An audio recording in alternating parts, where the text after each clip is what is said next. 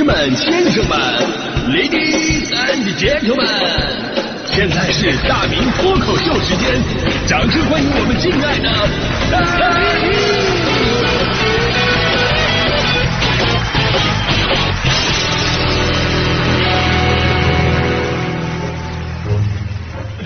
好，欢迎各位来到今天的大明脱口秀，我是大明啊。今天呢，我们来盘点一下，就是那些高科技啊，在什么时候突然就让你眼前一亮、大开眼界？我们都知道这个科技改变生活嘛，而且近二十年科技的发展更是突飞猛进。就这么说吧，就是现在这个社会这二十年的这个变化啊，远远超过之前一千年的社会进化速度。你就说买东西给钱这一点，就是人类社会几千年的。都是物物交换，要么就是货币交换，其实都是一手交钱一手交货的这么一个套路。但就这二十年，人类已经开始使用虚拟货币了，太方便了。就我第一次意识到电子支付对我们生活影响巨大，还是参加我这个好朋友强哥婚礼的时候。强哥当时结婚嘛，我们几个伴郎跟着他去接亲，那边好多伴娘在里边堵门，堵门我们都知道，塞红包不得了吗？啊，红包塞完了门就开了吗？结果那天我们塞了好几十个红包，都塞完了。哎，门就是不开，我们在外边喊真没有了，开门吧，行行好吧。结果里边堵门的伴娘说：“哎呀，加好友，发微信红包。”哎呦，这我第一次感觉电子支付实在太可怕了。哎呦，比这个电子支付还可怕的就是这帮伴娘贪得无厌的内心。我我最近一次感受到高科技的可怕之处啊，还真不是最近大伙一直关注的这个 Chat GPT。这个确实很厉害啊！我首先得承认，但是毕竟呢，我也是看过钢铁侠的人，这玩意儿发展好了，不就是跟那个里边那个智能语音交互系统贾维斯一样吗？对不对？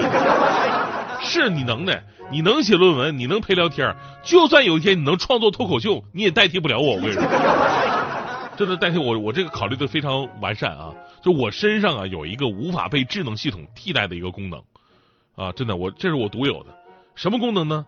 那就是被领导拿来出气，这个真的机器啊、智能什么系统都无法替代。请问领导能对着一个系统出了气吗？那不得把领导憋坏了吗？对不对？啊，哎，我就不一样了，我能让领导出的每一口气都有一个完美的着力点，领导骂出去的每一句话都有一个唯唯诺诺的回应。总之，我能让领导这气出的舒心还不伤身。啊，开个玩笑啊！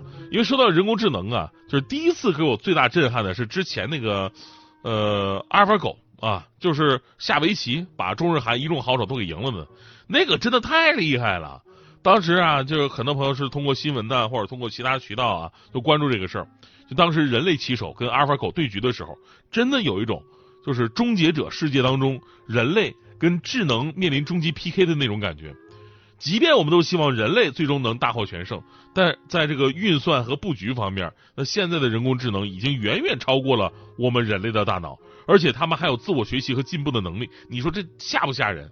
所以那天啊，就是我播完这个新闻之后，我真的越来越害怕。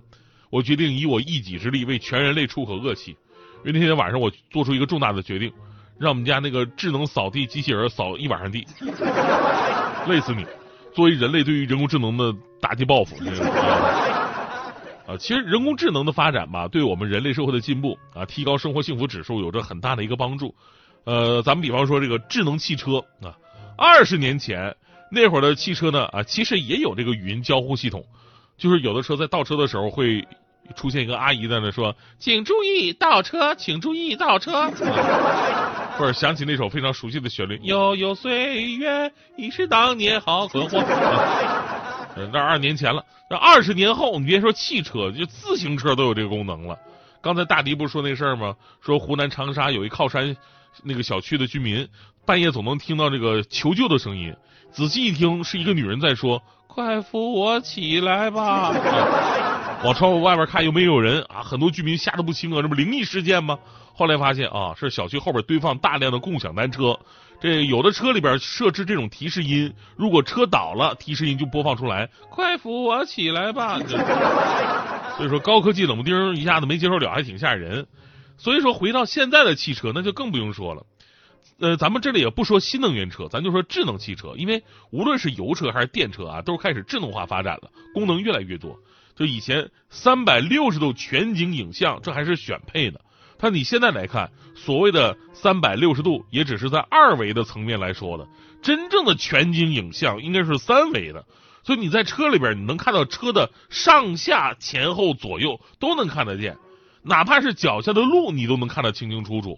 我跟你说，这个很实用啊！你说万一车底下藏着小动物呢，对不对？一启动多危险呢？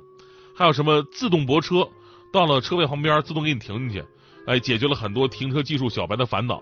但是这项技术其实已经过时了，现在都是什么呀？都是智能召唤啊！智能召唤什么意思呀？电影《左罗》大家伙都看过吧？左罗一吹口哨，然后呢，从楼上直接往上一跳，马自动跑过来接着了，对吧？智能召唤是一个道理，拿手机摁一下，那车直接自动开到您面前，您都不用去找车去。当然这也不能离太远，比方说你你要人在西城，车在延庆，那过来有点费劲。除此之外，还有这个汽车物联网技术啊，车顶收回啊，这车顶收回啊，就是一键式跑车轿车的切换，还有什么指纹解锁、AI 助手，呃，直到以后会实现的上天入地且真正的无人化的驾驶，就这一切都非常值得让人期待。但是呢，这发展的路上总是会有一些波折。之前在车圈有一句话叫“开不坏的丰田啊，修不好的路虎”，就导致很多朋友觉得路虎小毛病多。其实啊，这准确的说呢，是汽车发展所带来的一个必然结果。那丰田为什么开不坏？因为它的设计比较传统，科技含量新加的比较少。路虎修不好呢，是因为它科技含量高，电子元件太多了。那电子元件这东西是最容易坏的，你温度稍微变化一下，屏幕屏幕就错乱了，对吧？同样的道理，智能汽车虽然说科技含量更高，但也必然面临着比传统汽车更加容易出故障的这么一个局面。之前不是有一个特斯拉灵异事件吗？不知道朋友们有没有听说过？在四川成都的特斯拉车主发布一视频，说自己在酒店的无人地下车库里边停车的时候，突然特斯拉就感觉出前面有行人。当车主拍摄车库四周的时候，然而周围的人并没有出现，车主吓得魂飞魄散，赶紧驾车离开现场。而无独有偶，还有位特斯拉车主反映，说自己驾车进入隧道之后。这中控屏幕上显示旁边有一辆公交车驶过，而实际上旁边没有任何车辆。该公交车持续显示了十几分钟，一直跟着自己，然后就突然就消失了，有种幽灵车的感觉。更让人惊悚的是，还有一位特斯拉车主反映，自己在无人墓地的地方那个行驶的时候，也不知道他为啥跑到那儿去了，就两边都是坟地啊，在那行驶的过程当中。